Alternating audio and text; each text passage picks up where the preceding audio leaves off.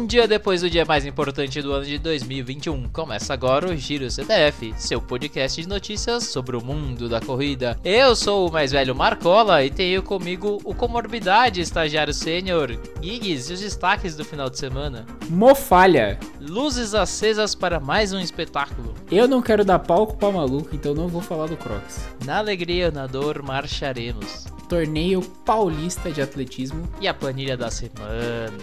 Fala, estagiário, como vai a vida de comorbidade aí? É, e aí, Ditian? Tá tudo bem? Como é que você tá se sentindo?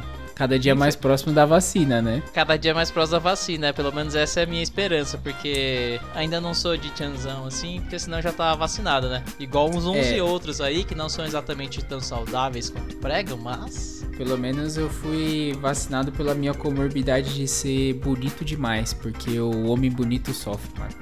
Você foi. Fala a verdade que você foi vacinado pela sua comorbidade de doping, né, estagiário? É, minha comorbidade, minha comorbidade é a mesma comorbidade que o Railão tem, que a Paula Red, Redcliffe tem. Doping. Olha lá, tem um, tem um potencial. o Railão era permitido. O aerolim do Railão era permitido. Mas, ouvinte, só pra te contextualizar, pra vocês querem contexto, eu tenho bronquite asmática, sempre sofri a vida inteira com bronquite. E por mais que vocês podem me ver correndo aí, o esporte é um tratamento pra evitar mais crises. Eu, como profissional dessa parte, te- tendo aula sobre isso, concordo plenamente. O exercício físico é um ótimo tratamento, não é, é não recomendado, pelo contrário, é muito recomendado porque ajuda Muito a melhorar muito mais essa questão da respiração, principalmente para quem tem problemas respiratórios. Lógico, muito bem controlado e indicado, não você não vai fazer por conta própria, porque tipo, isso é automedicação praticamente. Então, Exatamente. É, desde pequeno minha mãe me colocou na natação pra, por causa da minha bronquite. E hoje estamos aí correndo. E hoje eu fui hoje, vacinado. hoje finalmente a, a bronquite serviu pra alguma coisa. Valeu a pena, valeu a pena.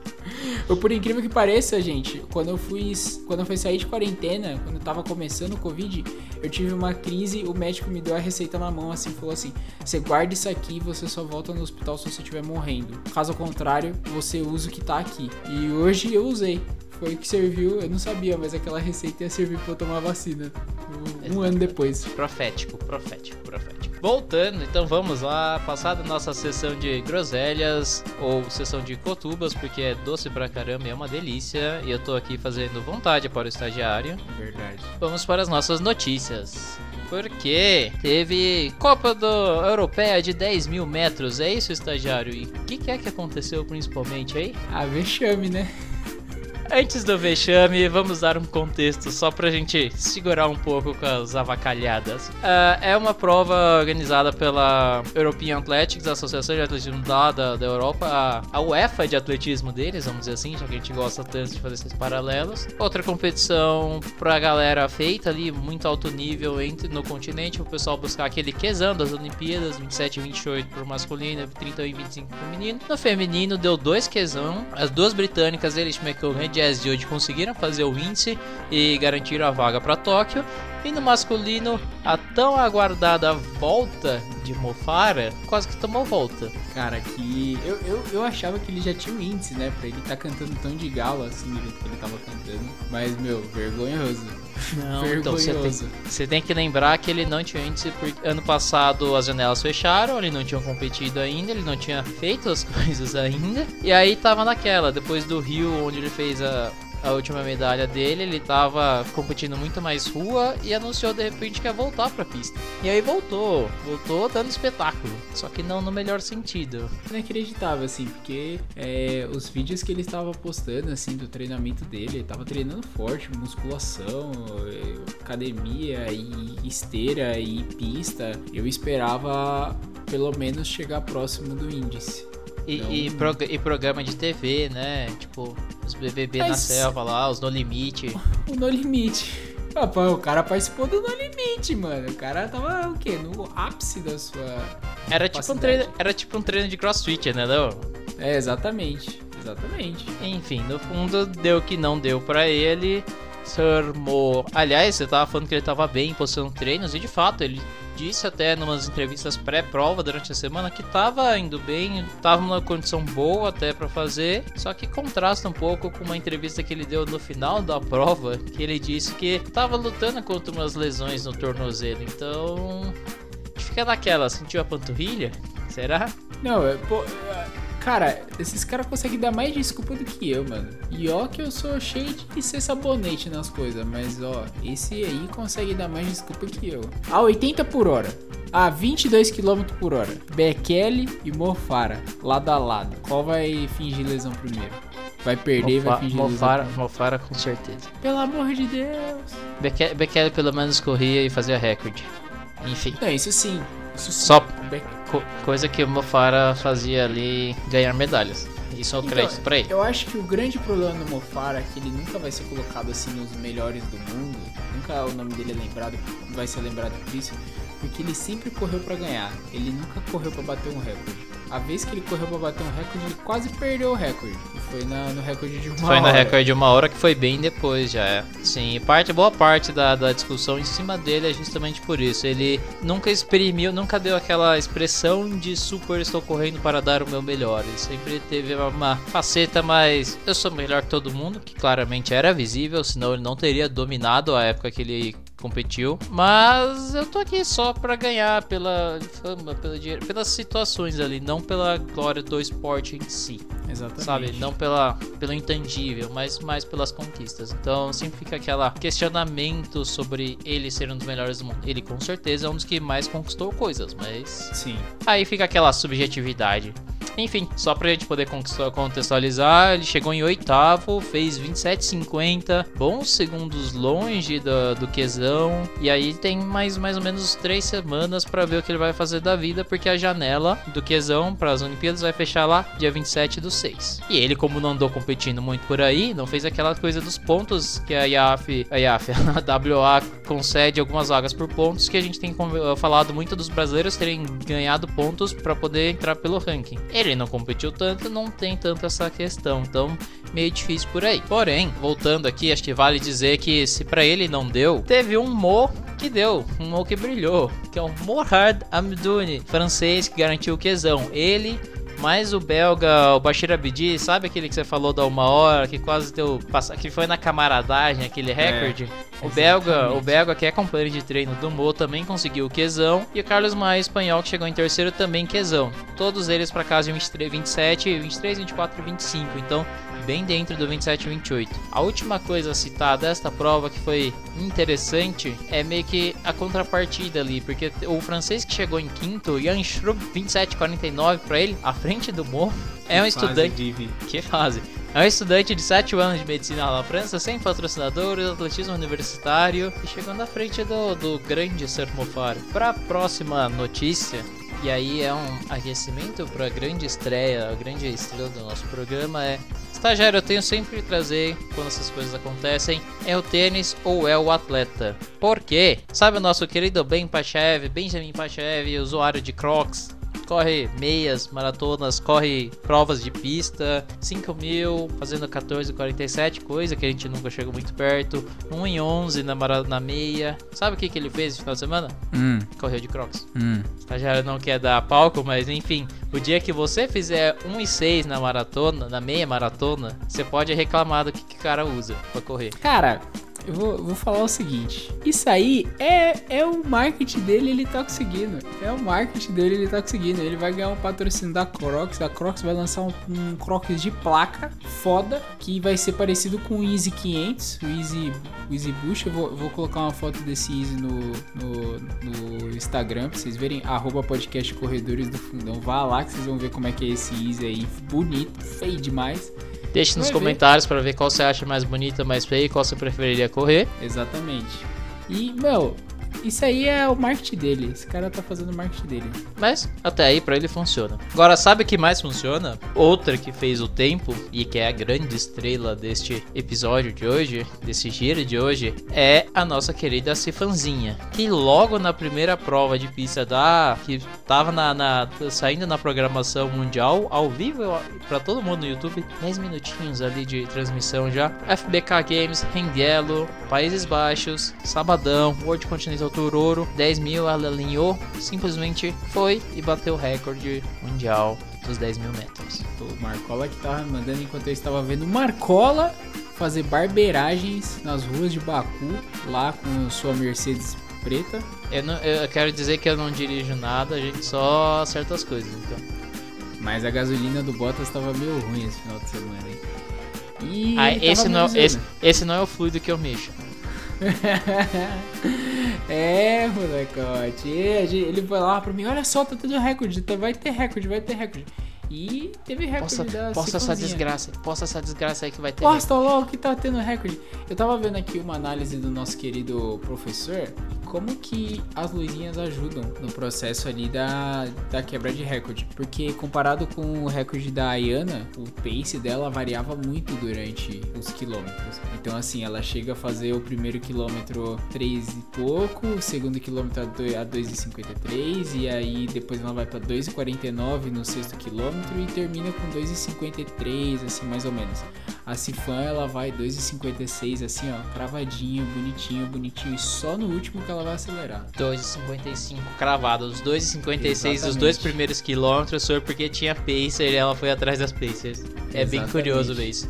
Você tá falando da, da comparação com a prova da Almazaiana, que agora o tio não pode errar mais o recorde que a Almazaiana tem, porque ela não tem mais recorde. Antes o tio confundia com 5. Mas a Almazaiana fez 29, 17, 45, recorde anterior nos 10 mil na prova do Rio. E aí você tem um paralelo bem, bem fácil de enxergar que é, estava falando do, do, do, ritmo inconstante dela e ainda assim ela bateu o recorde. Você tem que lembrar que prova do Rio, Olimpíadas, final olímpica, não tem pacer, é uma prova que você corre sozinho inteira e ela de frente, ela vai oscilar. É aquele esquema das provas antigas de como, mesmo às vezes com pacer, a coisa não era tão perfeitinha assim. E a luzinha ajuda muito a você manter esse ritmo bem constante. A gente falou falou tanto na, de como essa questão do ritmo constante é importante ali. Sexta-feira, se passada, se eu ver episódio, estagiário, aprender com o Pavo Nurme. Aprendi, aprendi. Tem que ir o reloginho na mão. Exatamente, senão você pode botar a luzinha no chão que dá quase na mesma do reloginho. Mas essa questão de você economizar energia, economizar energia tanto que você pode ver que o 2,55 e 2,56 que ela saiu, todas as, todos os quilômetros foram perfeitos, exatos e aí sobrou perna para ela, a ponto de que todo o que ela tirou do recorde mundial anterior anterior foi só do último quilômetro. O 2,45, que é 10 segundos abaixo do, do, do, ritmo do quilômetro, é exatamente os 10 segundos praticamente que ela tirou do recorde anterior. Ela que fez 29,06,82, agora é a nova recordista mundial. E aí vale lembrar que ela estava muito perto disso. No passado teve aquelas competições para fazer o recorde do 10 mil, Cheptegei bateu, a Guidei bateu do 5, Cheptegei bateu do 5. Teve no final do ano uma outra prova para até aqui em Rengelo mesmo, para Cifan bater bater o recorde de 10 mil. Só que tava chovendo, tava frio. E aí, por mais que ela tivesse passado bem nos 5 mil,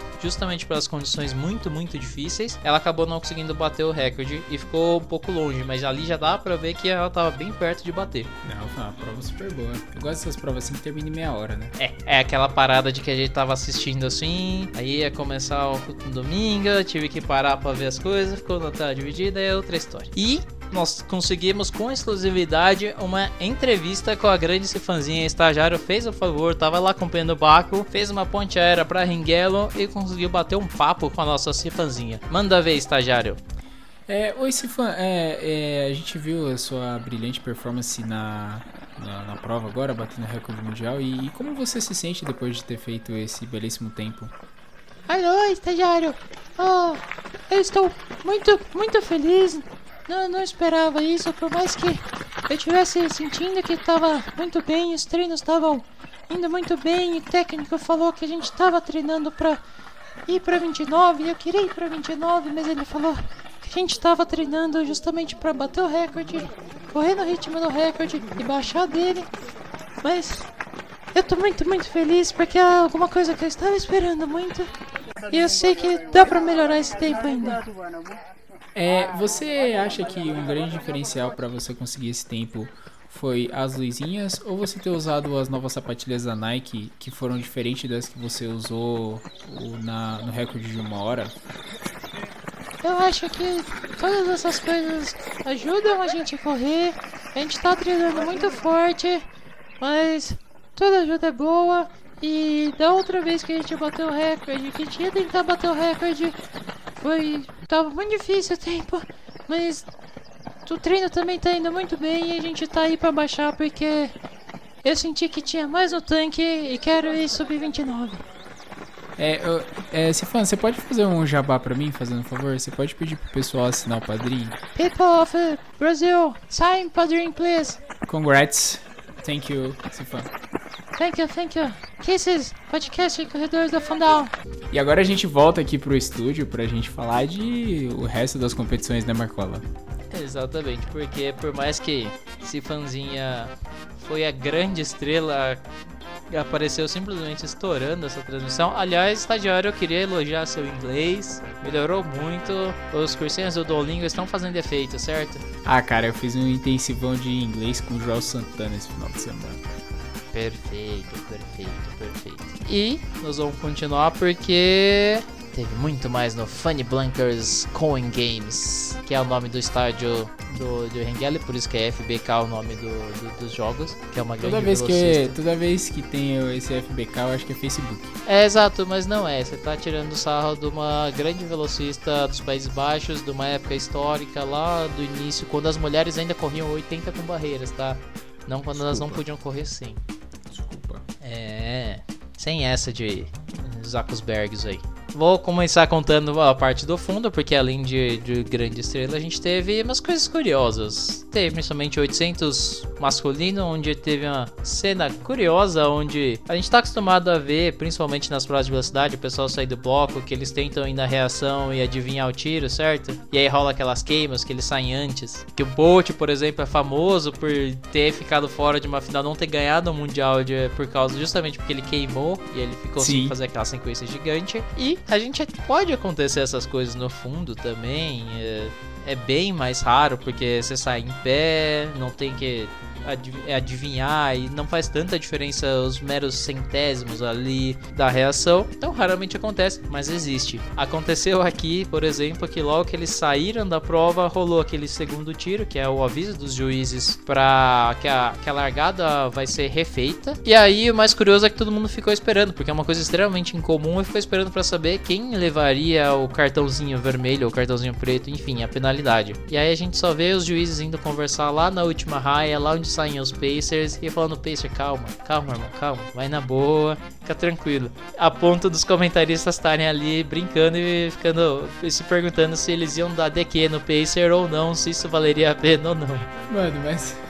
Os caras tá parecendo comissário de corrida de carro, mano. Qualquer coisinha que acontece, os caras dão punição, pelo amor de Deus. Chamaram o VAR pro Pacer. Mas é porque ah, alguma coisa ativou ali e de qualquer jeito não houve punição para o Pacer, só relargou mesmo, tudo tranquilo. Vitória para o campeão do europeu indoor, polonês Matheus Borkowski, 1,47. Ah, prova tática, bagunçada ali. Teve gente saindo com sangue, com prego na perna. De qualquer jeito, vamos passar para as próximas, porque teve 800 feminino também. Foi uma prova bem mais interessante. Já foi, assim como o masculino, pouco mais tático, mas mais rápido proporcionalmente. As minas correram para 2.00, que é um tempo bem legal. E aí deu dobradinha britânica de novo. A Marie, que é a sensação da distância, levando com 2 cravados, ponto 77. Em segundo, Laura Mir, que é especialista em 1500, mas está fazendo essas provas de 800, acho que dá até para desenvolver melhor essa velocidade. Ponto 95 para ela, 200.95, ganhando, passando uma galerinha no sprint na reta final. Foi uma prova que, sim, no final das contas, você só sabia que a- na reta final a Jim Marie que estava na frente ali ia ganhar. Você não fazia ideia de quem ia chegar, porque tava um bolo, umas 3, 4, 5 meninas ali na, no meio da reta, nos 50 metros. E levou a Laura Mir em segundo. Pra Isso, variar. isso é exato. Isso para dizer que essas provas do fundo estão bem estavam bem cheias, tinham mais de 10 atletas ali para fazer a prova.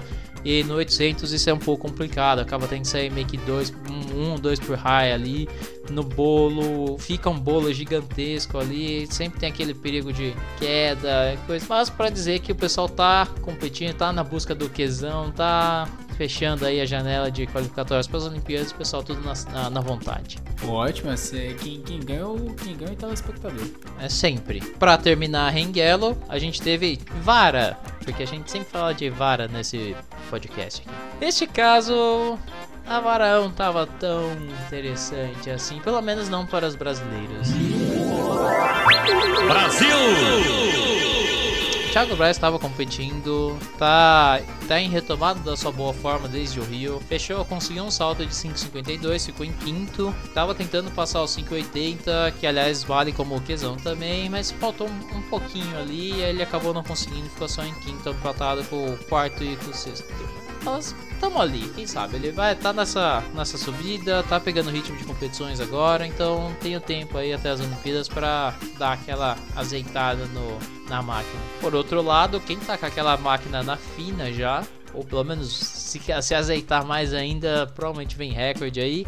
É monstro do Plantis, porque eu não vou falar mais mundo, agora é monstro. Bateu ele que é o atual recordista mundial, só que é aquela coisa, é o recorde indoor, ganhou a prova ali na casa dos 5,80, passou os 5,90 e pouquinho, passou os 6, já estava vencedor, foi para passar 6,10. E aí tem uma história curiosa, porque o último meeting ele perdeu pro Sam Kendricks, perdeu com, com uma marca ali, ele quis bater o recorde da, da competição, que era do Sam Kendricks, da, deste meeting de Rangello, então saltou 6,10 justamente para derrubar o recorde e, fala, e falou que isso era a revanche dele, já que o Sam não estava nessa prova, e aí ele ele marca o nome dele, continua marcando o nome dele na, na vara mundial do esporte, porque tirando ele, o outro único a saltar 6 e 10 no outdoors, que é diferente, tem aquela grande diferença entre o indoor e o outdoor, o, entre o fora e o dentro do estádio, é ele. O de verdade e o de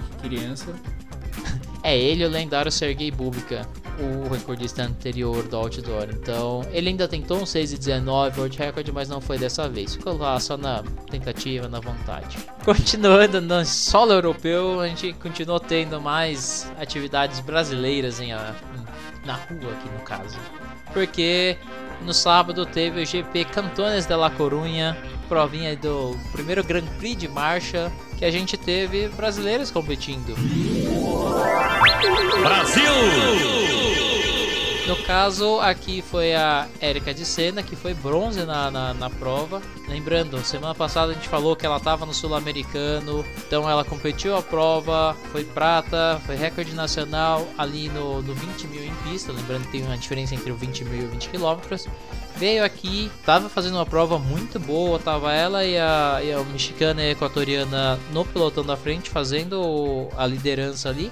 Um ponto da prova, ela chegou a liderar, desgarrou do pelotão, abriu 6 segundos. A, a vencedora, no caso, a Sandra Lorena Arenas, acabou colando nela depois e no finalzinho da prova deu uma, deu uma sprintada, acelerou o ritmo ali e acabou vencendo a prova, 1:28:24 para Arenas. E aí a, a Erika tava ali tentando manter o ritmo, só que no finalzinho da prova a Lena Gonzalez passou e fechou em segundo com 1:28:40 PB dessa mexicana na frente do 1:28:44 da da Erika.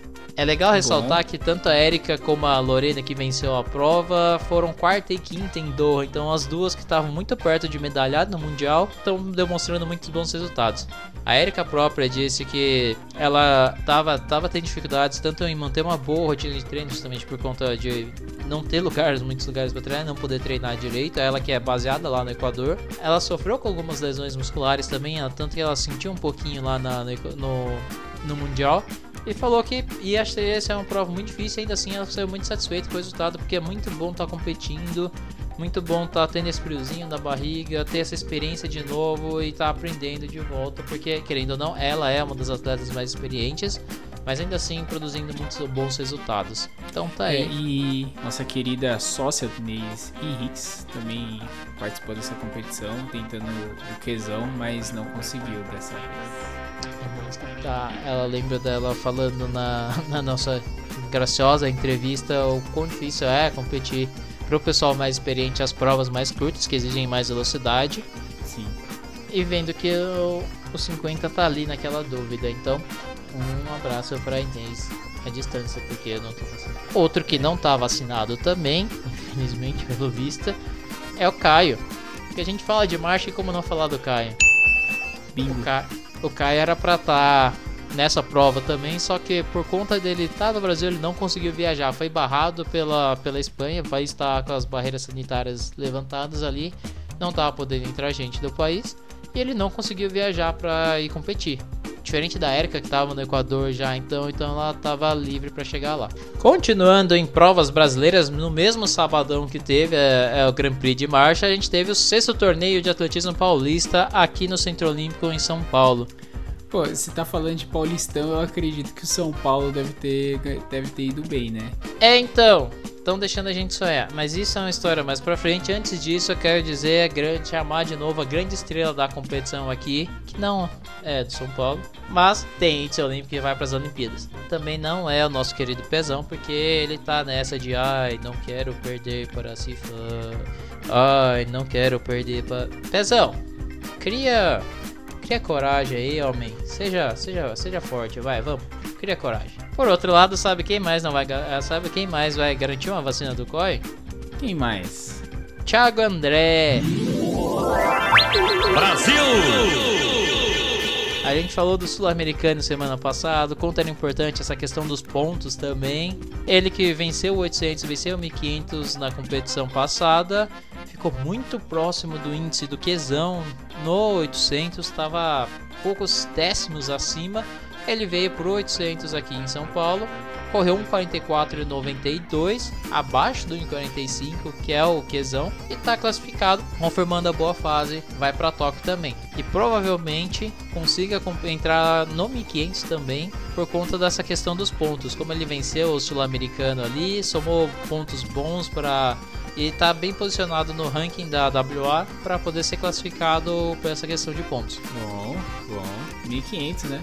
1500 é uma prova boa. 1500 é uma prova interessante. E, por falar em 1500, eu vou abrir aspas aqui e citar uma pessoa, um colega nosso, que disse: Fiz um fartlek. Oh, como o cara é grosso! Porque o nosso âncora foi competir o troféu do Atletismo Paulista. Aliás, o estagiário fez o favor de postar nossas algumas fotos em loco ali, tanto da consagrada como do nosso querido colega, competindo ali. E o âncora rodou meros 4746, fez um fartlek de luxo ali, de acordo com ele, e garantiu uma prata na competição no 1500. E ele que deu a declaração saindo, né, mostrando a medalha pra, pra Digníssima, falando: Ó, oh, tô virando Vasco, mais uma prata. Ó, oh, como o cara é grosso! Quem dera eu lá.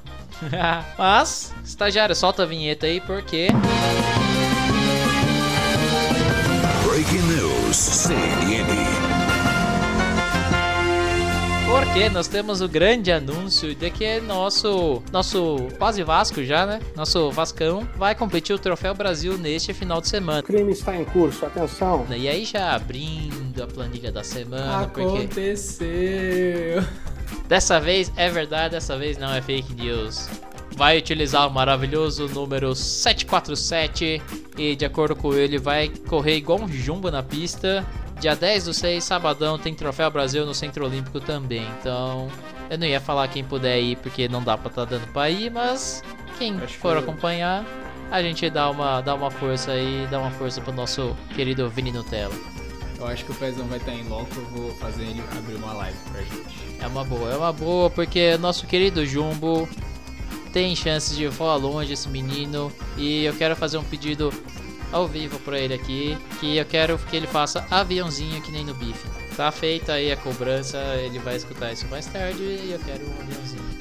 Igual do bife. E aí, estagiário, me diga o que mais vai ter na quinta-feira, dia 10. Se você não quiser assistir o Vini, você pode assistir a Diamond League de Florença ou de Roma, que foi aquela que trocou de lugar. É, vai ter mais Cifanzinha, só que vai ter no 1500 para competir com o Vini, talvez é, na corrida virtual. É.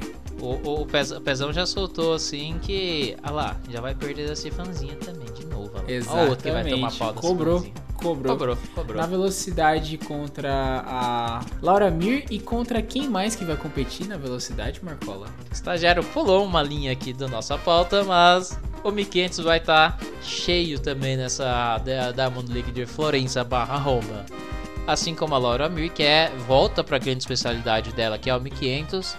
Cifanzinha treinando essa velocidade que ela disse que lá na entrevista também, que não foi ao ar na nossa parte, mas que tá faltando, sentindo falta um pouco da velocidade, a resistência dela tá muito boa, mas tem algum tempo para ela desenvolver velocidade. Aqui ela vai botar essa velocidade à prova, porque além de Laura Mir, Faith Kipiegon, A nossa querida que tem corrido 800, tem tentado bater recordes de mil, tá de volta também na especialidade dela. Lembrando, aqui a gente vai ter o embate da campeã mundial de Doha e a medalha de prata que é a FF Piego. Além das duas, das três aliás, Brina Nyondo, outra finalista de Uganda, Neném Hailu, a etíope novinha que tá sempre aí, que a gente falou muito na época do indoor, e Deborah Stafford do Canadá, outra vai ser um field bem recheado, bem, bem legal, uma prova bem interessante de assistir. Mais interessante de assistir ainda é o 5000, que o 5000 vai estar cheio. A gente falou do Gay, que ia competir aqui o primeiro 5000. É ele versus o mundo e mais alguém, porque só da esquadra etíope contra o Gay. Nós vamos ter o Pareguinha do tio, o Hagos Gabriel, que foi bronze nas Olimpíadas do Rio, e o Mukhtar Edris, que é bicampeão mundial da distância. Além, claro, do dono do melhor nome da história do- da, da corrida etíope, que é o Telahun Haile Bekele, que junta dois nomes. De nome ele já é campeão.